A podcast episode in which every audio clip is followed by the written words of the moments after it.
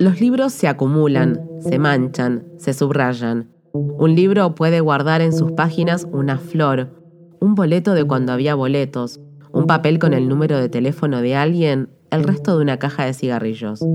Los libros acompañan, entran en un bolsillo o pesan en la mochila y no te dejan espacio para nada más. ¿A dónde van todas esas páginas tan materiales y densas? ¿Quién sabe? Pero algunos de ellos seguro que están en el cuartito de bogado. El cuartito de bogado, un programa hecho de libros.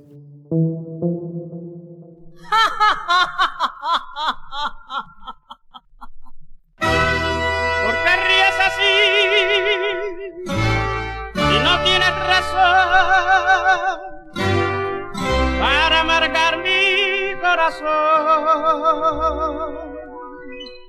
Tú sabes que te quiero. Primer bloque de ese lugar donde por lo menos tratamos de hacerle el aguante a la realidad, ahora que se vino áspera, cruda y dura, y usted después puede agregar el adjetivo que quiera. Estamos en el cuartito de abogado, un lugar donde hablamos de libros, donde los libros no se recortan. Ja, ese chiste nunca nadie lo había pensado.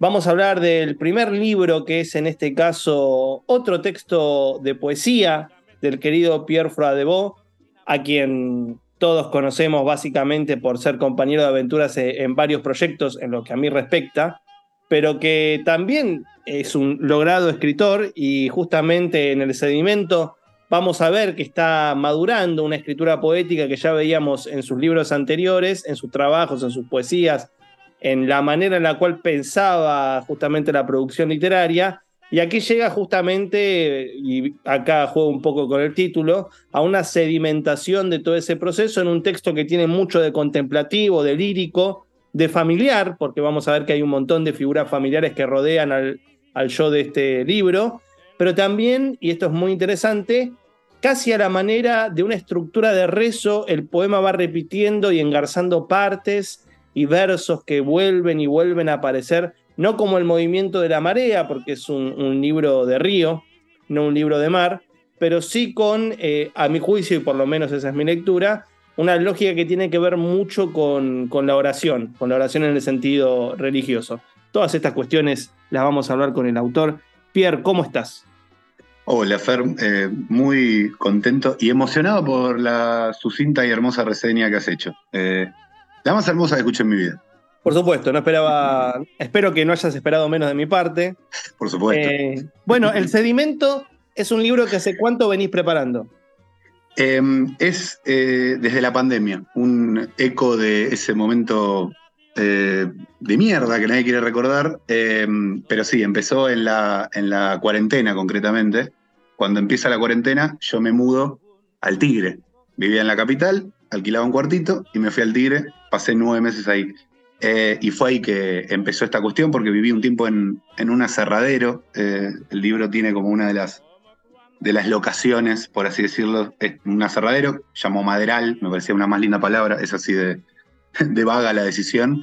Eh, pero bueno, fue, fue ahí. En 2020, octubre, empezó el, escribí el primer texto, que es una de las plegarias que bien mencionás, y a partir de ahí empecé a armar todo lo demás. No sé si con el horizonte de un libro, pero pero, pero sí se fue dando. Sí, y aparte también hablando de, esta cuestión de, plegaria que, claramente tiene el libro, eh, la mm. sucesión de poemas sigue un poco esa lógica, porque van a ver aquellos que puedan eh, conseguir el libro que editó tan buenamente Promesa, cuyo catálogo la verdad que cada vez se está poniendo más interesante, van a ver que eh, hay poemas que tienen títulos, hay poemas que no tienen título, esos poemas que no tienen título están en bastardilla, en cursivas, y los poemas que sí tienen título, tienen títulos referidos al mundo familiar, ¿no? El padre, la madre, eh, inclusive el libro está dedicado a Cabeza, que eso es algo que yo sé porque conozco a Pierre el nombre eh, de uno de sus perros. hay algo muy íntimo en todo el libro que me parece que se corresponde a esa lógica de la plegaria. Yo no sé cómo habías pensado esa estructura tan particular en la cual sin ningún tipo de, sentido específico, hay momentos en donde tenés un poema con título, hay momentos donde aparecen esos pequeños fragmentitos tipo oración o plegaria, hay momentos en donde se combinan casi un, poco y un poco de cada mundo en algún poema de, alguna de las dos series. Digo, ¿qué, ¿qué tipo de idea tenías con respecto al orden?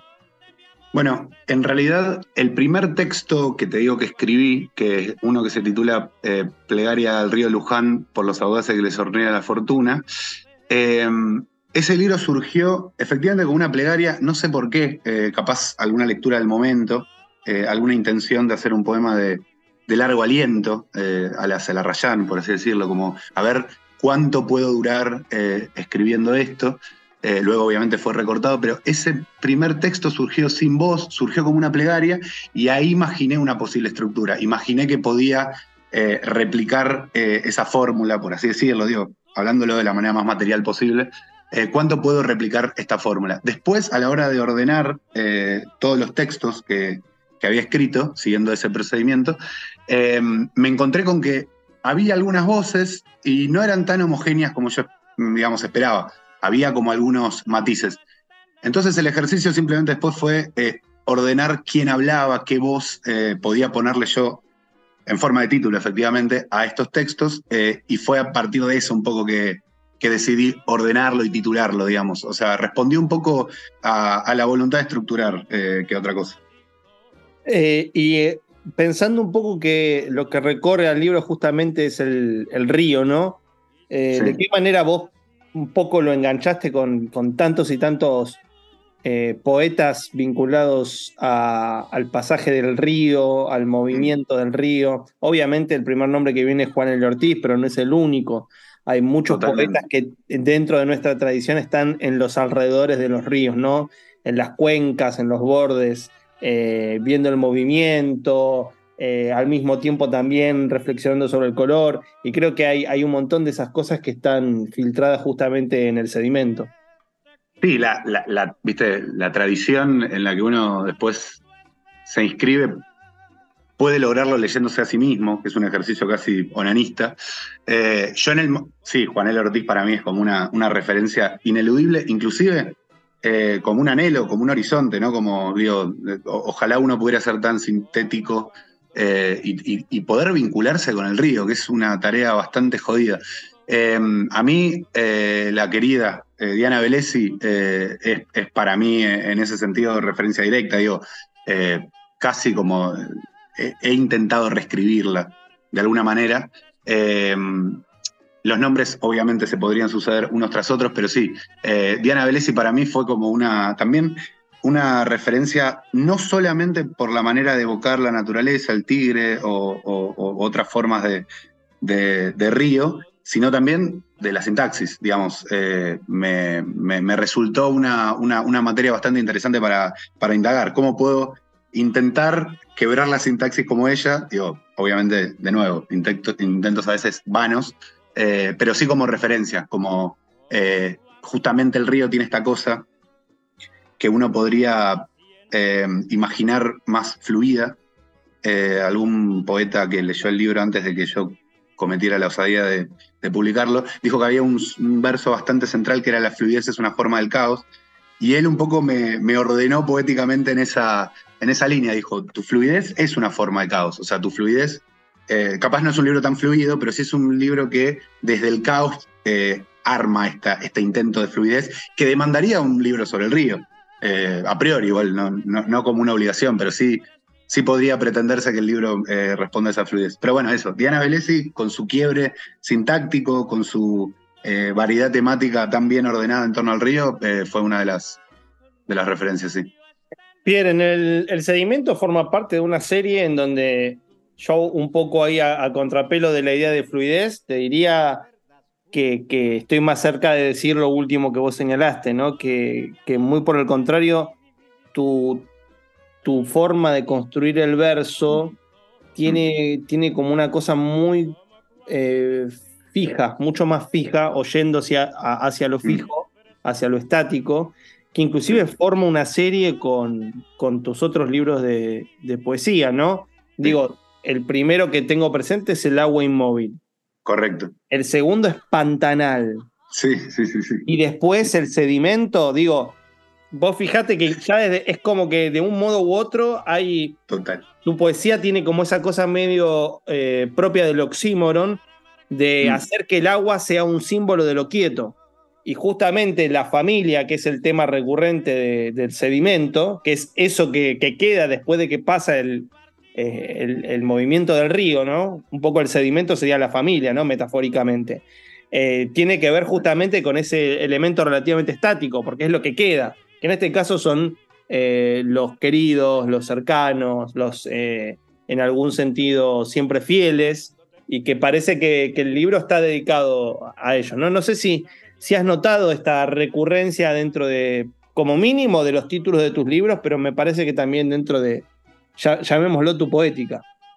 Eh, había tenido la fortuna de asistir a una de estas lecturas de Fernando Bogado en el cuartito. Eh, no, me estoy pegando, estoy teniendo ese shock. No, no había pensado para nada y creo que claramente eh, si el agua inmóvil es un intento de fotografiar justamente el movimiento del agua, eh, y volverlo inmóvil. Pantanal es sí un lugar imaginario en donde las cosas están eh, totalmente congeladas en el tiempo y en el sedimento en donde sí, eh, efectivamente es esos recodos en donde se queda la fluidez del río. bueno, y el intento también de, no sé si fotografiarlo en este caso, pero sí de, de, retratarlos de alguna manera, de tratar de hacer pequeñas pinturas al respecto, sí, responden los tres a lo mismo. Estoy bastante en shock con, con la pertinencia de la lectura. No lo había pensado, deberé pensarlo de, ahora en adelante. No, no, una especie seria. Digo, eh, como, vos, como es tu libro, no tenés por qué pensarlo, porque, porque si no sería, o sea, uno piensa mejor lo que escribe el otro que lo que escribe uno mismo, eso quédate, pero por, por supuesto, más que tranquilo. Sí, aproximo mi, lectura y hablando de retrato, el libro empieza con un retrato, porque eh, abrís la, digamos, el, después de la, de la portadilla, de la portada interna, mejor dicho, eh, lo que tienes es un QR que te lleva a un video de YouTube donde está el reflejo de la luna sobre el agua del río eh, y vos recitando. O sea, hasta tal punto hay un intento de eh, generar esa especie de, captura que el libro empieza con una captura, literalmente. O sea, el, elemento extra que está acá como utilizando una expresión tipo de realidad aumentada que tiene el libro es un QR que ya al principio te lleva a una imagen del río. Exactamente, sí. De hecho, el río Luján tiene una, una, parte, una particularidad, además de lo que decías vos, que bueno, ni siquiera me, subí porque me dejó bastante eh, choqueada la, otra parte de la lectura, pero sí está muy bueno lo que decís de la familia, de los que quedan, que también son efectivamente una metáfora del sedimento. A mí el río Luján además me significaba una cosa muy interesante al observarlo, porque yo creo que uno lee este libro, ingresa eh, con ese QR que mencionas vos, ingresa con la tapa también, ven una araucaria, hay un cable eh, atrás de la araucaria que para mí era muy importante y por eso elegí este, este hermoso cuadro de Susana Villalba Palomino para, para que lo ilustre. Eh, me gustaba el río Luján porque es tan rural, tan, digamos, tigrense, del imaginario, digo, de la, isla, como también urbano. Entonces, a mí, sí, obviamente tenemos la herramienta digital para retratarlo, pero también para imaginarlo y para mirarlo y para escribirlo, el río Luján es eh, increíble porque es una especie de avenida Corrientes del Tigre, en donde pasan los veleros, pasa la ciudad, pasa el trabajo, pasa el caos, pero en donde también hay alguna magia que surge al mirarlo, por más urbano que sea, eh, al interior, de nuevo, del Tigre, pero por más urbano que sea, tiene como una especie de, mm, o sea, eh, propicia la meditación, por así decirlo, propicia eh, la, la meditación, la plegaria, la espiritualidad, lo que sea, siendo tan caótico. Y eso me, parecía algo lindo para, para ponderar o para intentar conservar, ¿viste? Como se, puede mirar algunos de nuestros bellos ríos y, acceder a una forma bastante urbana y secularizada de espiritualidad. Pierre, ¿cómo vinculás la escritura de poesía con, por ejemplo, el hecho de que también has escrito teatro?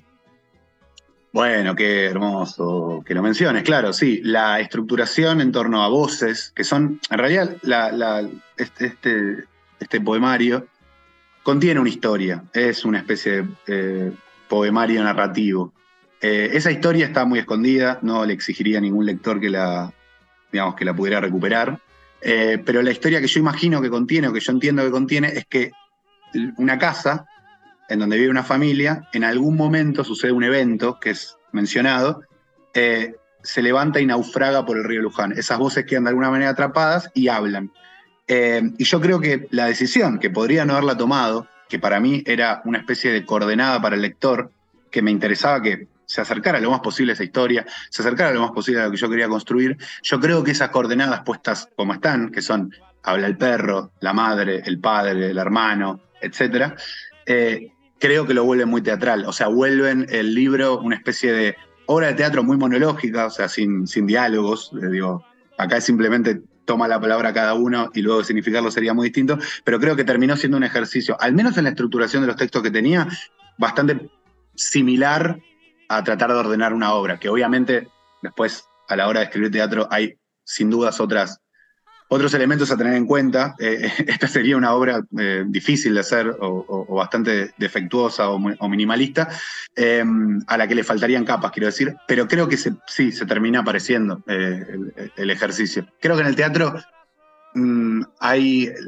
a diferencia de la, de la, poesía, en todo caso, creo que no importan todas las palabras. espero que un dramaturgo no me agarre y me, y me reviente por negligente y displicente, pero creo que importan más otras cosas, importa más lo que pasa entre los personajes que uno dispone en escena que, bueno, todas las palabras. Para mí en, un poema importan todas las palabras. Después eh, uno puede haber tomado decisiones desacertadas, puede haberse dejado llevar por otras cosas que quería decir más allá de, de lo quirúrgico de la edición, pero importa cada D eh, es importante. Cada, cada artículo eh, podría no estar, cada adjetivo podría haber sido otra cosa. Y, no sé, eh, creo que es un ejercicio en ese sentido distinto, pero en el armado sí, noto, noto semejanza, Fervito querido. algo que hablamos antes de, empezar a, charlar y demás, casi no hay puntos. O sea, yo el único punto que tengo presente de haber encontrado es en uno de, los poemas que se llama La Madre, de la página 23. Ah, ya tiene mucho de prosa. Entonces yo dije, bueno, es el que más, uno de los que más a prosa se parece. O sea, de último es una prosa poética, pero por ahí ahí está habilitado el punto. Pero después en el resto del libro no hay puntos, lo único que marca por ahí el, fin de una estructura similar a la de una oración sería el comienzo de mayúscula, que eso por lo menos orienta un poco, dice, bueno, acá estaría una oración, pero ahí es donde se vuelve mucho más significativa la falta de puntos. ¿Por qué esa falta de puntos? Porque no es que no hay signo de puntuación, hay comas, por ejemplo, hay dos puntos, pero no hay punto. A mí eh, me parecía eh, demasiado, imaginando la lectura del, eh, bueno, del imaginado y amado y respetado lector, eh, no poner mayúsculas, pero hubiera sido mi ideal inclusive. Yo creo que, como, como te decía, eh, eh, esta casa naufraga, en principio, encierra a las voces, y las voces en algún sentido son una misma voz. O sea, yo decidí ordenarlas en torno a distintos enunciadores, pues me parecía bueno, me parecía rico, me parecía que le daba como una, un matiz, una, textualidad que, me, una textura, quiero decir, que me, que me importaba para el texto, ahí casi me enredo. Em, pero eso, no tenía que haber puntos, no tenía que... Es verdad, es, muy, es muy pertinente lo que señalas que sí, hay uno que tiene punto porque es eh, efectivamente un poema en prosa o, un, o, un, textito, un cuentito, una, una observación que ahí decidí no versificar, pero sí, está ese punto. Pero yo no quería que hubiera puntos, porque todo era una misma voz, era un continuado. Em, era, son, poemas autónomos, creo. Eh, tuve la dicha de, publicar algunos en, la revista de Poesía, que fue un gran honor para mí, eh, y, se publicaron autónomamente y los leo y digo, bueno, esto sí, verdad, es el perro, pero ¿a quién le importa? De hecho, ni siquiera pusimos el perro, no pusimos la madre.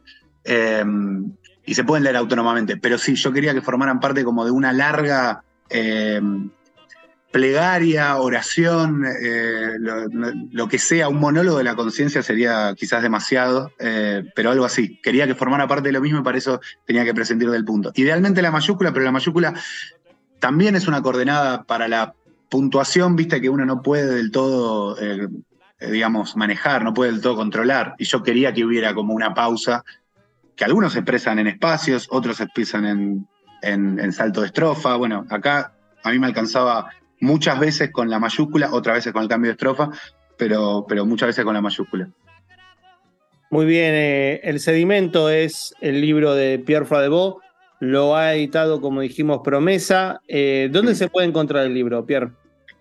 El libro, la distribución la está haciendo Germán Amato con Micaela Signac, que tienen los libros en su, digamos, en sus depósitos y que al mismo tiempo lo están eh, mandando a librerías. Ahora no tengo específicamente los puntos de venta, pero sí hay un, un distribuidor fundamental en todo esto, soy yo.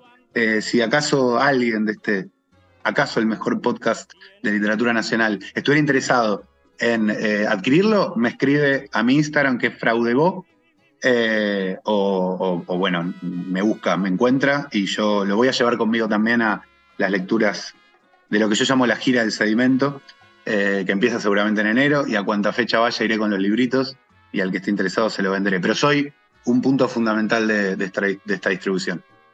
Sí, te pueden escribir a, vos a tu cuenta de Instagram personal o también a Promesa Editorial. Que, Exacto. ahí también lo, van a derivar a los puntos de venta. Aparte, eh, Germán y Mica seguro que también van a llevar a las librerías en donde todo el mundo compra sus libros. Correcto, las ferias. Sí, formato feria, olvídate.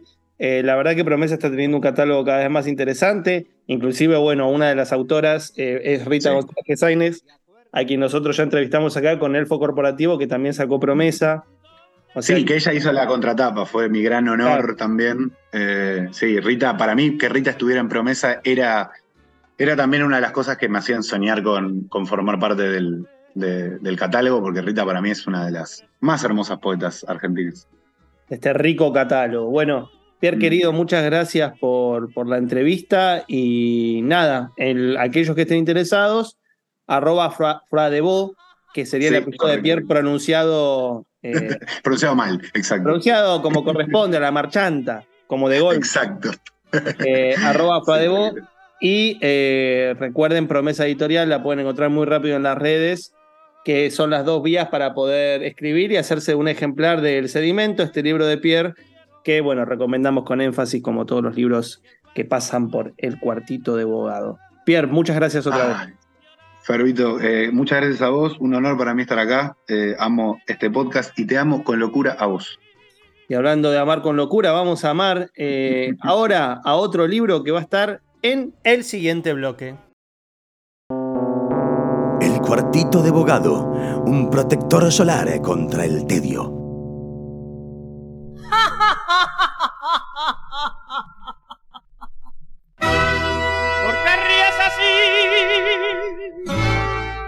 tienes razón para marcar mi corazón.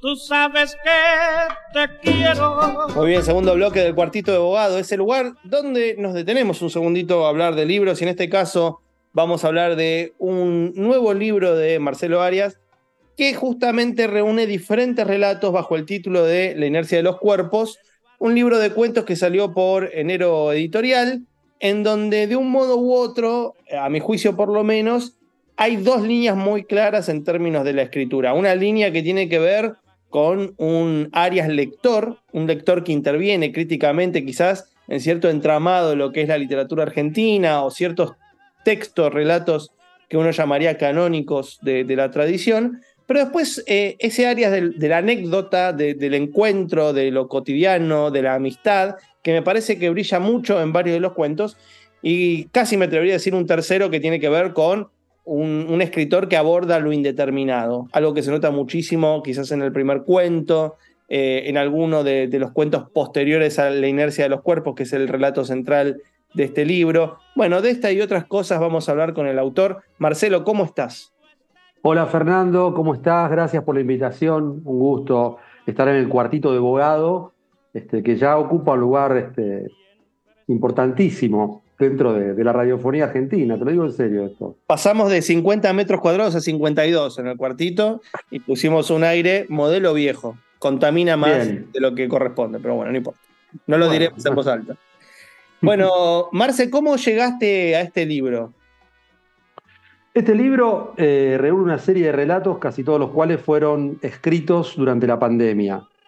Eh, y en verdad, este libro como tal reúne unos textos, uno de los cuales en algún momento pensé que pudiera ser publicado en forma independiente, el que le da título al libro, La inercia de los cuerpos, que como habrás advertido es un texto considerablemente más largo que los otros, es un cuento largo al que en el volumen acompañan otros cuentos más cortos. En algún momento pensé que ese texto eh, se publicara en forma independiente y luego vi que ese texto tejía una especie de, no sé si llamar constelación o muy pretencioso decir esto, pero con otros cuentos que había escrito más o menos, casi todos son pandémicos, casi todos son pandémicos.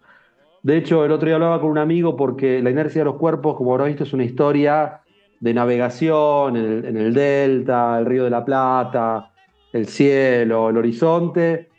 Y ese cuento lo escribí durante los primeros meses de pandemia, cuando la reclusión era una novedad que no sabíamos si iba a ocupar un mes, 15 días, dos meses. Este, y bueno, nada, una lectura así como una especie de refugio raro personal estando encerradísimo, me pintó escribir un, cuento de, horizontes y, aguas abiertas del Río de la Plata y mucho cielo y qué sé yo. Pero, pero la, idea fue, digamos, no me lo propuse como un libro de cuentos, confieso. Eh, fue, fue surgiendo, tenía otro, fui armando, fui cerrando vi que en varios de ellos había una tónica vinculada a lo que justamente le da título al cuento largo, inercia. Viste que el concepto de inercia es fascinante, porque la inercia es la tendencia de un cuerpo que está quieto a permanecer quieto, o la tendencia de un cuerpo que se mueve a seguir moviéndose. O sea, ya sea lo quieto o lo que se mueve, la inercia es continuar en eso. Y vi que en varios cuentos había algo vinculado con algo que se queda, que no arranca, que lo empujan, que de, muy distintas maneras daba vueltas esa, esa, idea como concepto medio general eh, en varios relatos y bueno, me gustó, me gustó reunirlos y sacar el librito. En lo que decía de estas, de estas series, de estos momentos que tiene el libro, eh, me quiero detener en esto de cierto modo de relectura que vos llevas adelante de algunos cuentos. Algunos es casi te diría muy evidente porque ya desde el título eh, remite a otro relato. Eh, donde, bueno, aparecen relatos de Walsh, de Borges, eh, en algún punto también se, cuelan elementos de, guiños hacia otras producciones literarias, pero me parece ahí que juega un poco cierto elemento del rol de lector. ¿Cómo pensás vos esa relación entre el escritor y el lector? Lo digo sobre todo porque en, lo que te conozco, eh, nuestras opiniones siempre han girado en torno a nuestra lectura de, tal, tal autor o tal otro, y me pareció interesante encontrar acá otra forma de leer que es producir un texto de ficción que interviene sobre la trama del otro texto y en algún sentido la espeja y, no solo la rebota, sino que también la cambia, la altera, la distorsiona.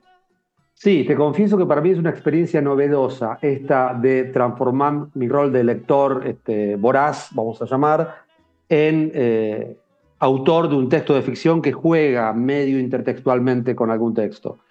Eh, como bien decís, hay dos cuentos que tienen como una referencia bastante clara desde el título de cada uno de ellos, pero con un procedimiento distinto. ¿no? En el cuento habrás advertido, en el, perdón, en el libro hay un cuento que se llama La finitud, que claramente juega con el fin de Borges, el cual a su vez juega con el Martín Fierro. Eh, y la finitud me gustó jugar como un ejercicio que sería la misma historia que relata el cuento del fin de Borges, pero cambiando el punto de vista. Entonces, si en el fin de Borges este, asistimos a la peripecia desde la mirada de Recabarren, ¿no? recluido y Acá me gustó jugar al punto de vista del negro, ¿no? Eh, el negro que está esperando poder vengarse eh, de, la, muerte que Martín Fierro le provocó a su hermano y demás, y me gustó jugar con eso. Y luego, como bien mencionás, hay una referencia a Walsh, al cuento Esa mujer eh, de Walsh, un texto canónico y alucinante de la literatura argentina, eh, yo escribí eh, ese muchacho, ¿no? Ya no esa mujer, sino ese muchacho. Recordarás que esa mujer, texto de Walsh que refiere a la entrevista real que Walsh tuvo con el coronel este, encargado de mm, tener los restos de Eva Perón, cuerpo con el cual hay muchas teorías que dicen un vínculo medio extraño que había. Walsh acude al encuentro de ese coronel queriendo saber por, por el paradero de los restos de Vaperón Y pensé los periplos de la historia argentina, las, pesadillas de la historia argentina, ¿no? E, e, ese cuento de Walsh remite a una pesadilla de la historia argentina, la revolución libertadora y todo eso. Y unos 20 años después tenemos otra pesadilla en la que Walsh desaparece. Y me imaginé a alguien acudiendo a ese mismo coronel para preguntarle por los restos de Walsh. Coronel al cual en su momento Walsh acudió para preguntar por los restos de Vaperón. Y, ahí, por supuesto, hay algo con la ficcionalidad. Jamás pude este, encontrar muchos datos muy precisos sobre ese coronel. Hay una novela de Tomás Eloy Martínez que retoma un poco de eso. Es medio difuso el periplo de ese tipo. Y tampoco me interesó mucho averiguar para que el cuento reproduzca con fidelidad cuestiones históricas. Hay un juego intertextual literario, hay creación, hay ficción. Yo estoy imaginándome a ese coronel dialogando con una mujer, que no sabemos quién es, que va a encontrarse con él para preguntarle por los restos de Walsh. Me lo sitúa el tipo en 1986. Yo no sé si el tipo ya no estaba muerto para 1986, ni me interesa averiguarlo. Es como, como un juego, digamos. O sea, si el, el, el cuento de la finitud juega con el fin, con la misma historia, cambiando el punto de vista, el cuento de ese muchacho juega con el cuento de Walsh, esa mujer, retomando posteriormente una historia semejante a la que lo había motivado. Por ahí anda un poco el juego, pero todo, por supuesto, desde una cuestión medio lúdica y siempre, no hace falta aclararlo, Fernando Bogado, usted va a saber muy bien lo que le voy a decir, con este, la debida consideración que me merece meterme a jugar intertextualmente con Borges y con Walsh desde el muy modesto lugar que uno ocupa, uno juega un poco y se divierte, ¿no? No estoy tratando de construir ninguna saga en donde Hernández escribe el Martín Fierro, que luego Borges retoma para, y luego Arias retoma, no, la verdad que no. Este, con, muchísima, con muchísimo respeto me acerco a esos textos y, me divierto un poco con ellos. Bueno, y eh, con respecto a esto de, jugar y probar estructuras, por ejemplo, el primer cuento, Vida de Perro, eh, tiene como una suerte de final muy, muy de golpe, muy en seco, que deja en suspenso algo que el lector no sabe si pasó o no pasó. Y me interesó mucho porque eh, me, hizo acordar en algún punto algunos cuentos de, Carver, eh, algunos cuentos muy en la tradición del escritor norteamericano, para no ir súper mega lejos, Hemingway, esta cosa de que voy a decir una verdad de perogrullo, ¿no? Lo no dicho dentro del cuento hace que el cuento funcione. Y justamente en ese primer relato es muy evidente que hay algo que no está del todo claro para el lector que hace que, que por lo menos uno tenga ganas de volverlo a leer y tratar de adivinar qué pasó o qué pudo llegar a haber pasado. Eh, y me pareció interesante ese juego con esa estructura. Yo no sé eh, hasta qué punto lo tenías muy pensado. Lo, tomo ese cuento como paradigmático, pero me parece que hay algo que se vuelve a repetir eh, en los demás relatos. De todos modos, creo que ahí es donde más, eh, de una manera mucho más clara, se condensa. Esta cosa de lo no dicho como el motor de, la narración. No sé si lo, habías pensado, reflexionado o apareció y lo, dispusiste nomás. Es algo sobre lo cual, por supuesto, uno ha reflexionado bastante y este, la aplicación de esa reflexión a la ficción propia es algo bastante eh, tentativo para mí. Asumo que me manejo en, ese punto eh, con, con, prudencia, con prudencia. Eh, nombraste autores que hacen eso de una manera increíble, ¿no? Este, Hemingway es una cosa. Bueno, este, este año volví a leer, eh, saliendo un poco, por quién doblan las campanas, ¿no? Ya no un cuento, sino una novela extensa y y nada, cualquier cosa que hace Hemingway, o sea, por un lado está eso de lo dicho y lo no dicho, cómo juega, el ejemplo paradigmático de esto es el cuento de los asesinos, ¿no? Que siempre, el multicitado cuento de los asesinos, lo que hace el tipo ahí con lo dicho y lo, no dicho es increíble, pero también hay algo del orden de, la, de, lo, dicho explícito, ¿no? Digo, por quien doblan las campanas, Hemingway apenas empieza te dice, mira, esta va a ser, en las primeras tres páginas te cuenta cuál va a ser, ¿no? Esta es la historia de un dinamitero norteamericano este, al que la República convoca durante la Guerra Civil Española, te voy a contar esta historia. Te lo dice en la página 10 de una novela que tiene 600. Eh, te voy a meter subtramas, voy a jugar un poquito, responder alguna información histórica para nutrir, pero voy a ir hacia ahí. Y ya sabes, y hace eso el tipo. Hace eso y estás en la página 500 y no te podés levantar para tomar un vaso de agua porque te tiene. Mirá qué loco, entre lo dicho y lo no dicho. En una novela, al comienzo te pone las cartas arriba de la mesa con eh, parece excesiva eh, explicitud, casi diría, ¿no? Voy a hacer esto. Y no se corre de eso. Y te mantiene con su, con, su magia, ¿no? Eh, pero bueno, yendo a un terreno bastante más precario que es el propio, el jugar con lo dicho y lo no dicho para mí me parece fundamental, ¿no? O sea, tratar de que lo, se infiera lo que no se dice, que el lector reponga, ¿no? Uno tiene una concepción, desde luego, que el rol del lector es un rol activo, esto ya, por suerte, a esta altura del siglo no hace falta casi ni aclatarlo, este, y el lector repone, el lector construye, y bueno, a veces uno deja cosas abiertas ahí. Tampoco soy eh, partidario del dejar todo abierto todo el tiempo, porque yo abro la obra para que la obra se abra sola y construyan miles de a veces puede que salgan cosas muy valiosas de eso, pero creo que a veces esa es la pose de quien no se esmera en producir un texto con algún, con algún trabajo, o, no sé. He leído cosas maravillosas, así, súper abiertas, y otras que por ahí parece como un lugar de cierta comodidad, de un narrador que, bueno, deja todo abierto todo el tiempo, y el dejar todo abierto todo el tiempo a mí me gusta dejar cosas abiertas. Ese cuento que abre el, libro, el cuento Vida de Perro, es un cuento corto, eh, deja cosas abiertas durante y deja cosas abiertas al final. Igual de lo abierto quedan un par de caminos más o menos abiertos, como que... Sí, hay una ambigüedad que está puesta de una manera muy clara. Hay alguna ambigüedad, claro. Igual eh, quiero dejar en claro, por si no, por si no fui eh, lo suficientemente explícito, hay autores que dejan muchas puertas abiertas muchos hilos posibles y lo hacen magistralmente. ¿eh? Aclaro porque a veces parece medio un vicio de este, yo hago poco para que el lector luego haga mucho. Bueno, qué sé yo. Yo te, estaba escuchando y pensaba siempre el, primer autor que, pienso cuando menciona ese tipo de, idea es eh, César Aira. Eh, que yo la verdad hay momentos que, que me gustan y momentos que la verdad que no, me siento como en la vereda opuesta. Eh, y me acuerdo que hablando con diferentes personas me señalan precisamente esta cosa que hasta el día de hoy sigue siendo una pregunta, si Aira en realidad deja todo abierto porque en su vida hacia adelante no importa y, digamos su búsqueda va por ahí, o deja todo abierto porque no, está, no sabe cómo cerrar.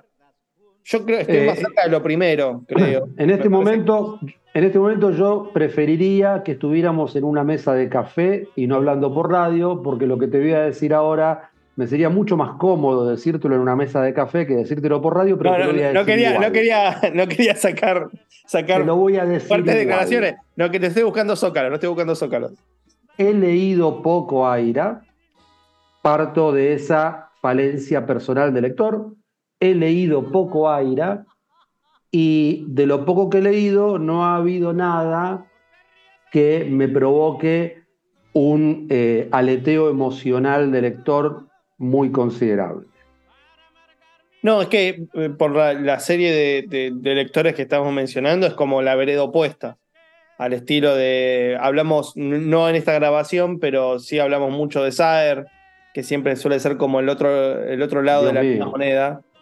Eh, volvemos a Piglia, que, siempre está este tema de que Piglia, por ejemplo, cuando habla de las tres vanguardias, en algún punto no está hablando de Aira, y es un escritor que va muy en términos generacionales con los otros tres, ¿no? Con Walsh, con Puig, pero sobre todo con Saer.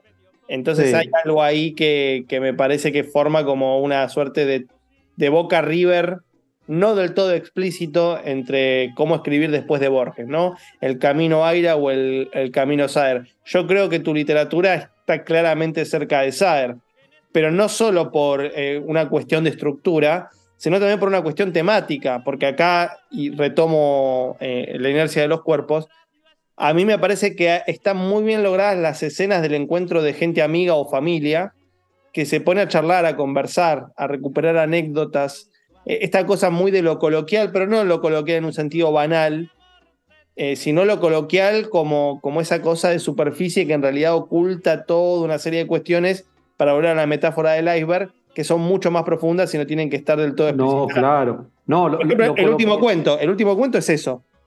¿El ¿Del mío, de la herencia de los cuerpos? Sí, sí. Sí, sí, sí. Sí, sí, ocurre eso. Eh, respecto de, de, la, de la asimilación de lo coloquial a lo banal, eh, Juan José Saer es la prueba más contundente de la falsedad de esa idea.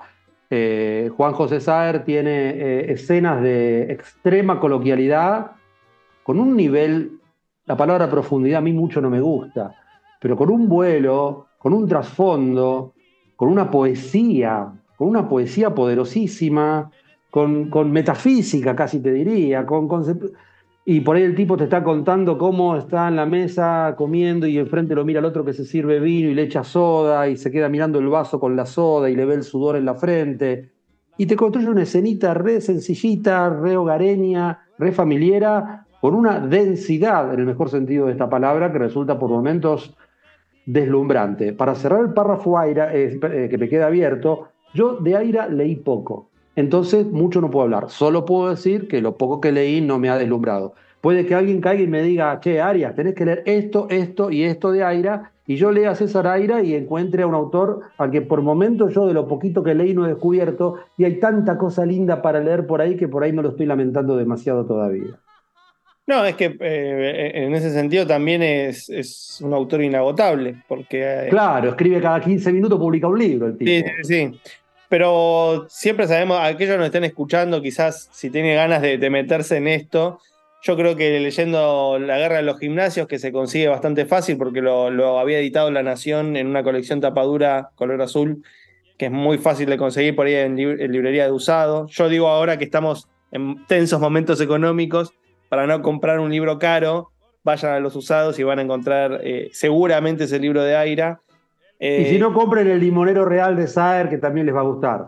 Sí, claro, como para tener la contraposición. Iba a decir, Emma la cautiva lo publicó hace poco Udeva, que es otro libro que también por ahí sirve para, para poder meterse en eso. Pero bueno, eh, volviendo un poco a esta línea Saer Arias, yo creo que. Epa, no, abogado, no digas eso. bueno, permita, permítame, permítame la línea, la serie.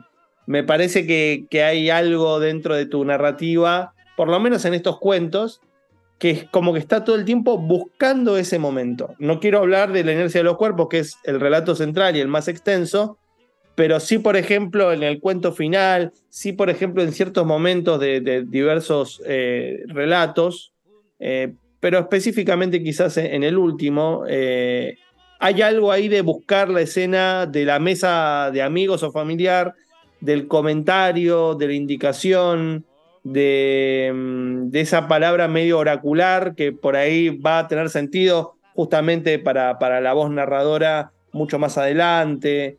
Eh, digo, hay algo ahí que, que me parece que, que, hace o tiene, mejor dicho, cierta sintonía con cosas que encuentro en la lectura de Saer, por lo menos. Sí, puede que haya una, sensibilidad más afín a Saer, sin duda, lo, lo, lo asumo, lo acepto, sin ser muy consciente de ello.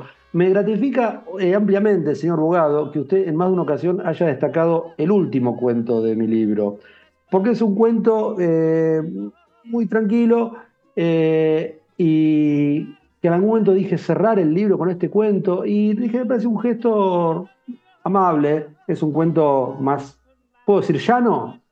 Sí, iba a decir lo siguiente, alegre. Alegre. alegre. Alegre. Es un, cuento alegre. O sea, a veces e, en este falso efecto de profundidad uno cree que. Usted dice que los anteriores son tristes, Bogado. No, creo que tienen un momento de tensión mucho más claro. Mm, Pero tensión en el sentido de riesgo, de, elemento de peligro, en donde hay algo de, de la posibilidad de la muerte, que alguien salga dañado, que alguien salga lastimado.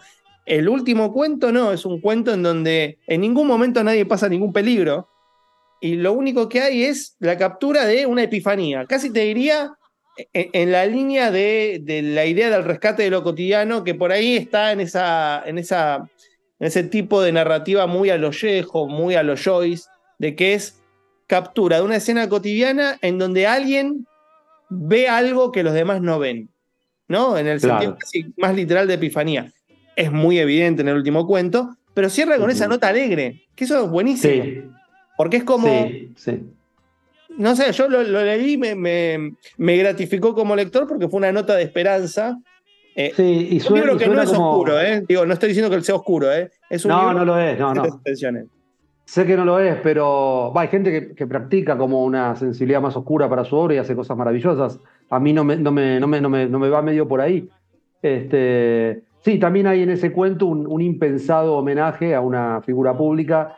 Digo impensado porque el, cuento se llama La Memoria 1977 y uno lo parece llevarlo para otro lado ese título y bueno, en fin, ahí ahí. Pero, Yo lo llevé para otro lado cuando leí el índice, el índice, perdón.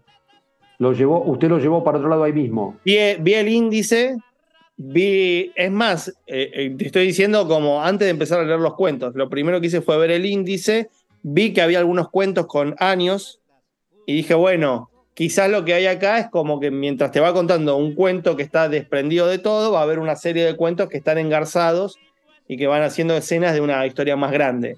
Y cuando vi que terminaba en 1977, dije, bueno, acaba de haber una referencia al contexto, etcétera pero no la hay, no, no, la, hay. Es, no una, la hay, es una muy bella escena. Bueno, le agradezco, le agradezco. Este, no la hay, este, y bueno, hay una especie de cruce de espejo medio raro, porque hay otro cuento que se llama Ese muchacho 1986. Claro. Sí. Que, que, está, referido a Walsh, y este último, 1977, bueno, es el año en que lo matan a Walsh, que parece que están cruzados los, los, los, los años con los cuentos y las figuras. Pero igual está, este, esta charla se está llenando de, cosas elípticas en referencia a una lectura que usted y yo hicimos. Mucha gente puede decir de qué están hablando estos dos, pero tenían que leer el libro para poder reponer toda la referencia, ¿no? Un libro que se consigue, por supuesto, no solo visitando las librerías y preguntando con, con ahínco, con ímpetu, dónde está la inercia de los cuerpos, sino también contactándose con la editorial, que es Enero Editorial. La pueden encontrar rápidamente en el mundo de Internet y las redes. Eh, y también, obviamente, me imagino, Marcelo, que te pueden preguntar a vos en tus redes personales. Pueden preguntarme a mí y pueden también acudir a la, tienda, no sé cómo se llama, de enero, de enero editorial, eh, que aprovecho para, destacar el buen, el buen laburo eh, que ha hecho con el libro. El libro, más allá del texto, que bueno, vos, la gente dirán si está bueno o no, es un objeto hermoso. Eh, queda feo que yo lo diga, pero está muy, muy bien hecho, toda su, confección. Eh, y la editorial ha sido muy cuidadosa de todo eso, está muy cuidado el libro. yo soy cada vez más fetichista con los libros, abogado. Vio, me importa el objeto, además de todo. Sí, cómo queda Sí, sí, sí, quedó muy lindo. La verdad que quedó muy lindo, así que lo pueden encontrar en, en, la tienda virtual de Enero Editorial eh, y hay unas cuantas librerías. Ya, ya fue distribuido, fue distribuido antes de que lo presentemos y en estos días está, está saliendo a la venta. Así que, y por supuesto, si alguien me quiere escribir a mí, también puede hacerlo, pero bueno, está la, la editorial ahí que, que ha trabajado muy bien. Marce, muchas gracias por la entrevista y por hablar justamente de la inercia de los cuerpos. Tengan presente que el libro lo van a encontrar en librerías, lo pueden consultar ahí en las redes es un excelente libro. Estamos ahora en diciembre, quizás uno no sabe qué regalar en Navidad. Aproveche y, regale La inercia de los cuerpos. Eh, Marcelo, te agradezco muchísimo por esta conversación. Yo te agradezco a vos, un privilegio, una alegría charlar con vos, Fernando, como siempre, y por radio más todavía. Un abrazo grande. Seguimos en el cuartito de abogado, pero ya no en este programa, sino que usted por ahí nos está escuchando por Spotify, déjelo correr, que es muy probable que el algoritmo lo lleve a otro capítulo. Y si nos está escuchando por FM La Tribu, pues siga nomás, que en los domingos tiene una programación de locos. Cerramos la puerta de cuartito, pero solo por hoy. Si te quedaste manija o picaporte, puedes escuchar todos los capítulos del programa en el canal de Spotify, El Cuartito de Abogado, o seguir la cuenta arroba. Y si no, no importa, que nada te distraiga del libro que te distrae de todo. Hasta la semana que viene.